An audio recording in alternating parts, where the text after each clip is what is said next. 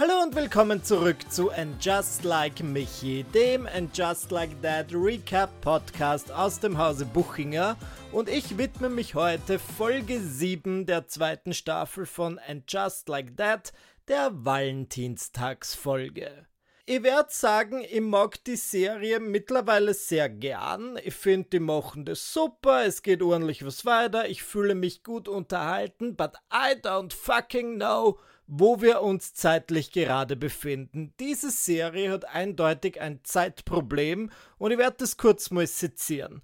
Wir beginnen in der ersten Staffel, erste Folge, da wird irgendwie suggeriert, okay, es ist so Post-Pandemic. Corona ist vorbei.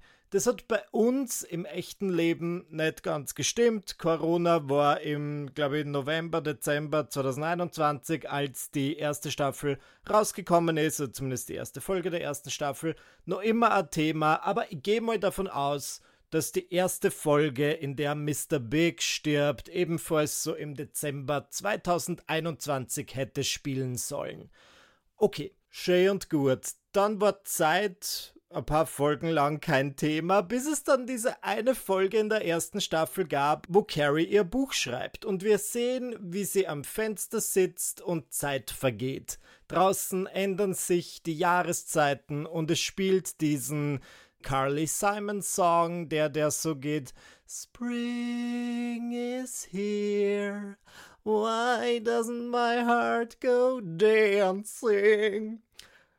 Geiler Song. Und du kriegst halt den Eindruck, okay, es vergeht ein ganzes Jahr. Also sind wir dann plötzlich in der Mitte der ersten Staffel, keine Ahnung, im Herbst 2022.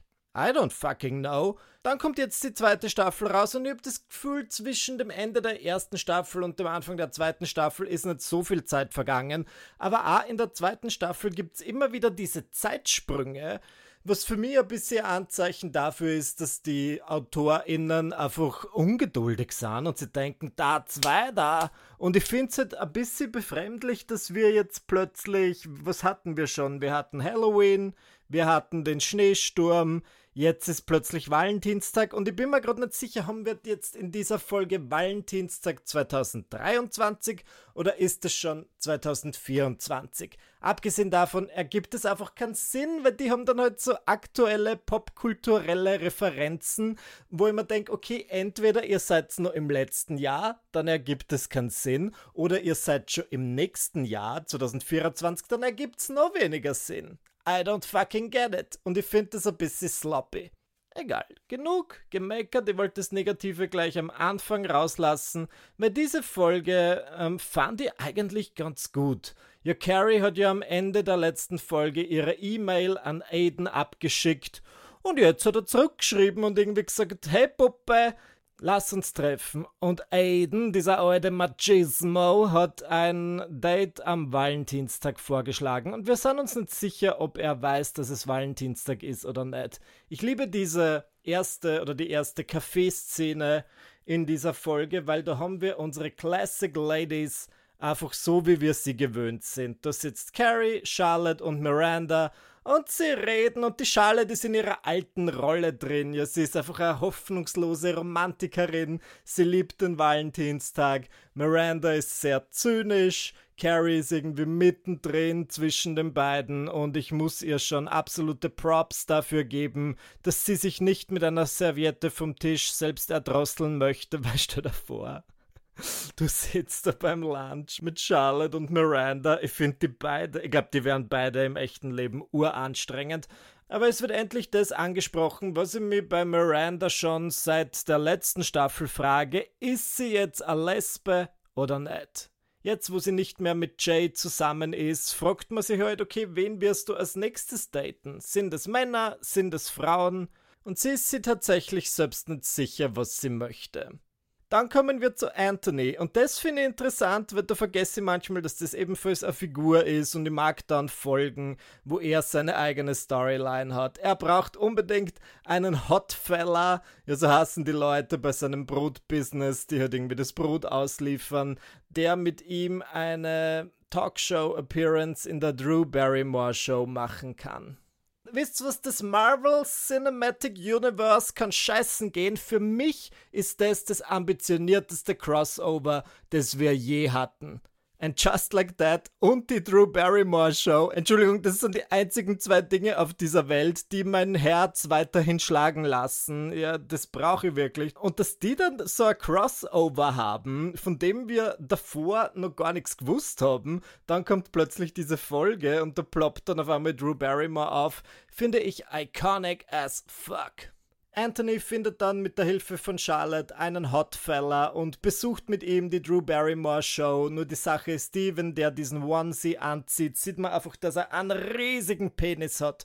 Und dieser Typ ist eigentlich Dichter, er ist Italiener, wenn ich das richtig verstanden habe. Er hat ein riesiges Cannelloni und das ist halt genau all das, was Anthony möchte. Und ich glaube, es soll so wirken, als wäre das eine Figur, die in einer Folge vorkommt, aber ich habe das Gefühl, das wird einfach Anthonys neuer Love Interest. Weil ähm, Stanford ist in Japan. Ich verstehe, dass sie nicht ähm, sagen wollten, dass Stanford auch tot ist. So wie der Schauspieler Willie Garson, der ist ja gestorben. Aber dieses ganze. Ähm, ja, es wäre ein bisschen schlimm für Carrie, wenn sie sowohl Mr. Big als auch ihren besten Freund Stanford verliert. Aber gut, der ist halt jetzt offenbar in Japan und wird dort für immer bleiben. Und wenn ich wetten müsste, dann würde ich sagen, Anthony kommt mit diesem Typen zusammen, der das riesige Glied hat. Weißt was? Good for him. Miranda torkelt mit Naya in einen Bookstore und dort sieht sie eine Frau etwas vorlesen und kriegt sofort einen sogenannten Ladyboner, denn sie kennt diese Frau, das ist die, die ihre Jane Austen Hörbücher vorliest. Und ich finde das ein interessantes Detail, das wir noch nicht über Miranda gehört haben, dass sie Jane Austen Fan ist und sie flirtet die an und du denkst so, huh, Miranda, maybe she's a lesbian. Wir wissen es nicht und es ist nicht definiert und das finde ich aber grundsätzlich ganz gut. Ich als jemand, der mit 15 gesagt hat, ich bin schwul und dieses Label jetzt auch seit 15 Jahren trägt, vergesst dann immer, dass es auch Leute gibt, die halt vielleicht einfach kein Label wollen oder kein Label brauchen und das finde ich eigentlich eine schöne Message. Naja, aber was ich an dieser Folge irgendwie nicht so gut finde, ist, dass der Valentinstag heute halt so ein Thema ist. Ich finde, das ist total so eine Storyline wie aus den 1990ern, vor irgendeiner Folge Ellie McBeal, wo Ellie kein Date für den Valentinstag hat. By the way, wo bleibt das Ellie McBeal Reboot, auf das wir alle warten? Das sage ich nur so nebenbei bin sicher, Callista Flockhart hat nichts vor. Was hätte sie vor, außer hier und da mal Harrison Fords Hoden zu kraulen? Genau, und ich finde das mit dem Valentinstag irgendwie komisch, dass das so ein Thema ist, aber es wird in der Folge eher bisschen aufgegriffen. Sima ist Single und total gegen dieses ganze Valentinstagsgedöns aber all unsere Ladies oder zumindest die meisten davon haben dann am Valentinstag doch was vor. Carrie hat eben das Date mit Aiden und Miranda das Date mit dieser Hörbuchsprecherin, die, deren Character Name ich vergesse, aber die Schauspielerin ist aus der Serie Younger. Und das finde ich interessant weil wir schon vor zwei Folgen einen Typen hatten oder einen Schauspieler, der ebenfalls aus der Serie Younger war. Und dann denke ich mir, das Fisch, fischen die einfach nur in der Serie Younger? Ist das jetzt irgendwie ein Ding? Und ich finde es interessant, weil Younger ist eine Serie von Darren Star. Sex and the City war eine Serie von Darren Star. Aber in Just Like That ist nicht von Darren Star. Es ist so ist sehr verwirrend. Und Charlotte hat natürlich ein Date mit Harry. Ich mach gleich mal mit Miranda weiter. Die hat dann dieses sexy Valentinstagsdate mit dieser Lady, nur um herauszufinden, es ist gar nicht sexy. Miranda State sagt ihr kurz vorher, hey, irgendwie wäre es für mich angenehmer, du würdest bei mir vorbeikommen, wir gehen nicht in ein Restaurant. Und es ist komisch, ich hasse solche Situationen, ist mir auch schon passiert. Die Miranda ist total aufgestylt kommt dorthin und diese Person, die sie datet, ist einfach im Schlabberlock und wohnt in einem total kleinen und messy Apartment und das ist ja das Schlimmste, was in dieser Serie passieren kann. Gott behüte, dass irgendjemand ein Apartment hat, das so groß ist, wie durchschnittliche Apartments in New York tatsächlich sind. Ich bin sicher, für New Yorker Verhältnisse ist das Apartment dieser armen kleinen Hörbuchsprecherin trotzdem noch riesig. Aber es ist halt ja dieser Katze, die steigen dann beim Küssen in die Katzenscheiße und es ist einfach nicht geil. Miranda hat sehr viel projiziert. Ja, sie hatte irgendwie dieses Bild von ihrer liebsten Hörbuchsprecherin, dass die halt total sophisticated ist und stylisch und mitten im Leben steht und jetzt lernt sie sie halt näher kennen und merkt, okay, die ist irgendwie relativ durchschnittlich und ein ziemlicher Messi. Wäre ich da ein bisschen strenger, würde ich vielleicht sagen, oh, diese Storyline ist total problematisch, nur weil das halt jetzt eine normale Person ist, die einfach nicht Mirandas Erwartungen entspricht. Aber Miranda geht dann. Sie geht und ihr Valentinstag und ihre Storyline für diese Folge ist damit beendet. Apropos, jemand von euch hat mich gefragt, wie ich es finde, dass in dieser Serie jeder überdurchschnittlich reich und erfolgreich ist und meine Antwort lautet geil. Ich habe keinen Anspruch an Realität, weder bei Sex and the City noch bei And Just Like That. Ich habe das Gefühl, das ist Realitätsflucht. Ja, wenn ich Leute sehen will, die irgendwie durchschnittlich sind, dann brauche ich nur in den Spiegel schauen. Also, das, mein eigenes Leben ist für mich eh langweilig genug. Und ich bin sicher, für viele Leute wirkt auch mein Leben nicht langweilig. Eine Zeit lang war ich in Therapie und ich habe zu meinen Therapeuten manchmal gesagt, dass ich die Sorge habe, dass ich langweilig bin. Nicht ihm gegenüber, so war mir wurscht, ein Zeug dafür, aber generell. Dass mein Leben nicht so aufregend ist, wie es sein könnte. Und er hat gemeint, na, sie haben ein total aufregendes Leben, sie sind so viel unterwegs, sie lernen so viele Leute kennen, sie stehen auf der Bühne und sind eine kleine Glamour-Puss. Ich glaube, das waren nicht seine genauen Worte und ich dachte mir dann so, jo, okay. Im Vergleich zu einem Therapeuten wie Sie einer sehen, ist mein Leben sicher total aufregend, aber ich meine global gesehen. Was wollte ich sagen? Na, mich stört's nicht, dass das eben nicht real ist. Ich find's dann nur irgendwie einen krassen Kontrast, wenn du dann eine Person siehst, die eben doch normal lebt, wie Miranda State, und wenn das dann halt im Kontrast so eigenartig und crazy wirkt, obwohl es eigentlich überhaupt nicht crazy ist.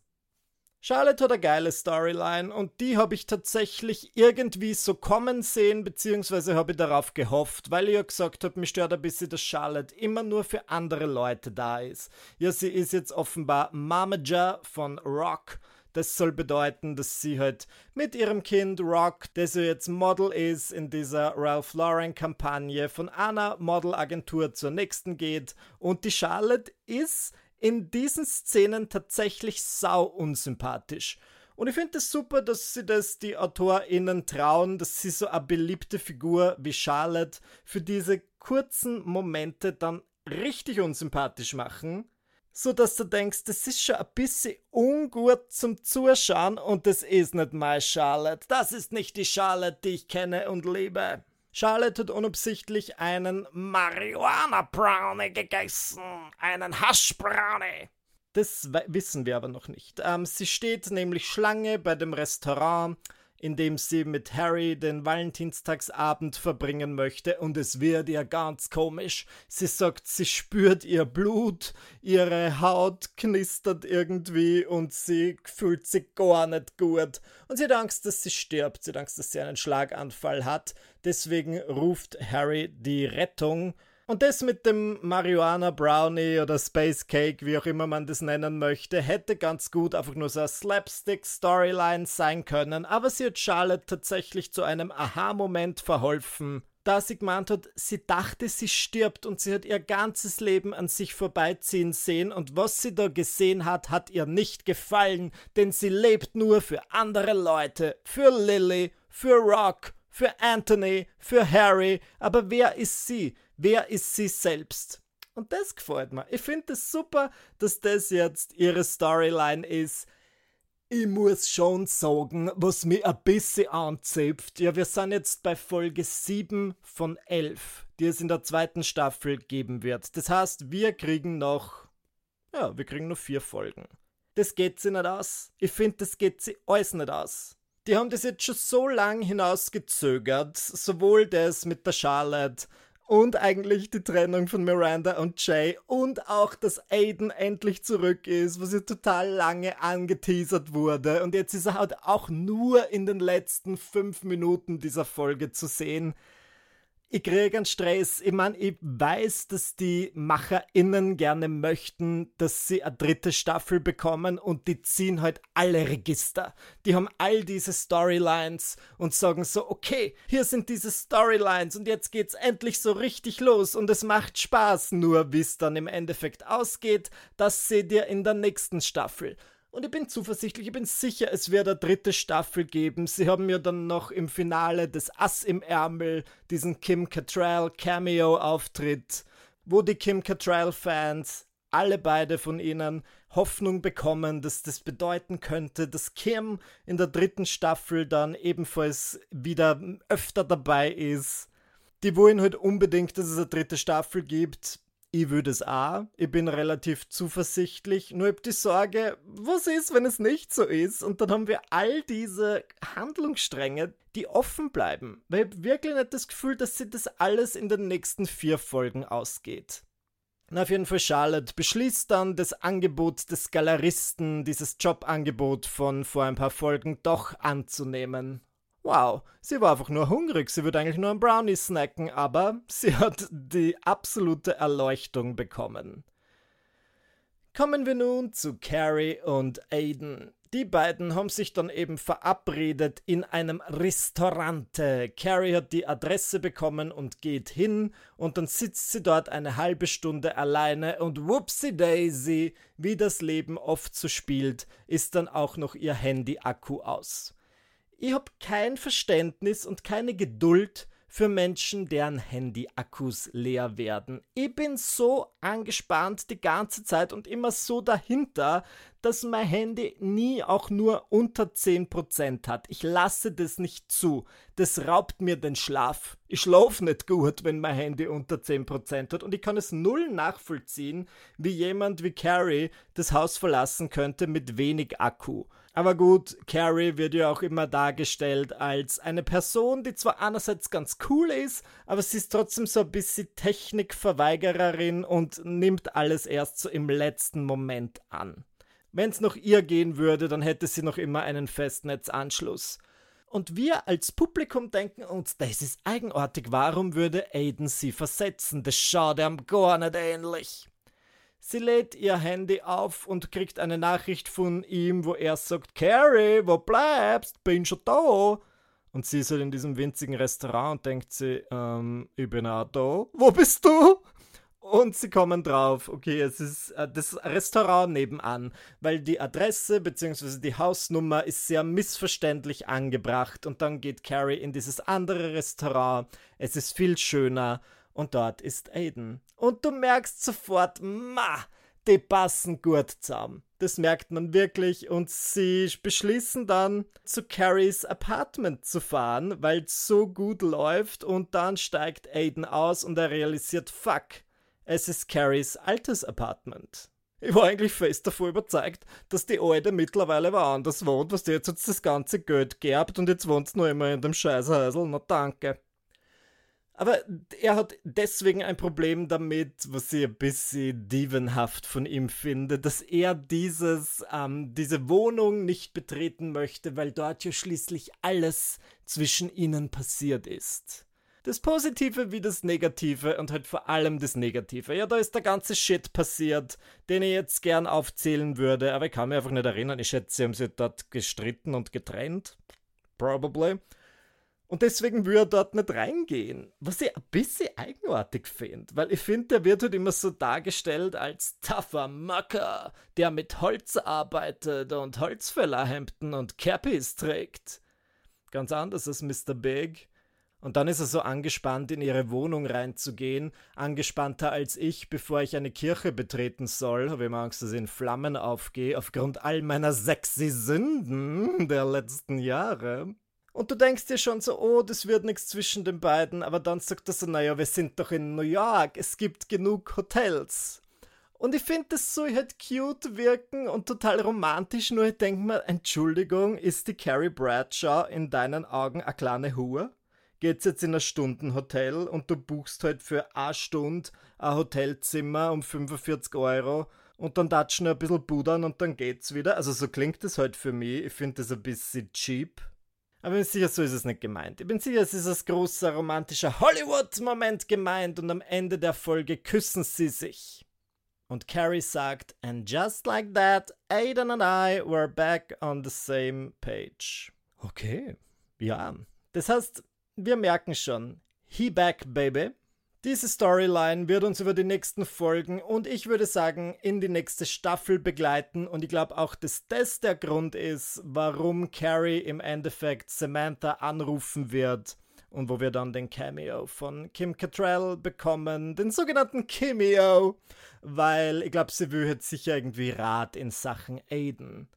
Aber das wäre ziemlich unfeministisch, das besteht eigentlich nicht, den Bechteltest, wenn die Carrie dann ihre alte Freundin nur anruft, um über einen Mann zu sprechen. Das ist nur meine Prognose. Wir werden sehen.